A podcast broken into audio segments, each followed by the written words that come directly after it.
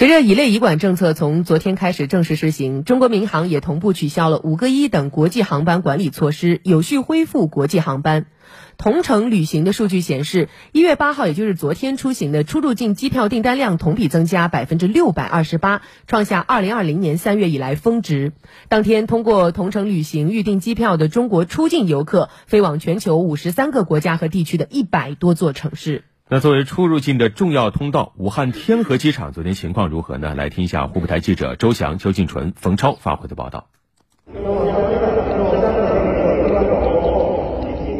上午十点，由武汉飞往香港的航班正式起飞。这也是乙类乙管正式实施后，从天河机场飞出的第一趟出境航班。航班乘客杨女士介绍，这次出境感觉比以往方便了不少。因为我在去年我也入境过，也出境过，手续非常繁琐，要填写很多的表格，提前三个小时就要过来排队。但现在就没有那么担心了。这对我个人来说，回来探亲就是呃方便非常多。对，还是一定会经常回来的。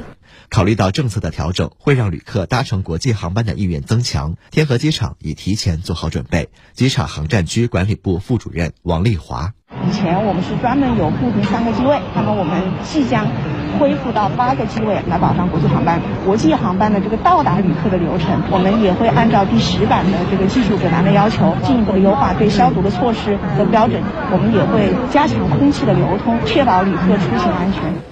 现在走到机场里，可以发现原防疫要求下设置的各类标识、隔离硬件设施已经全部拆除。我们的边检工作人员也是脱下了厚厚的防护服。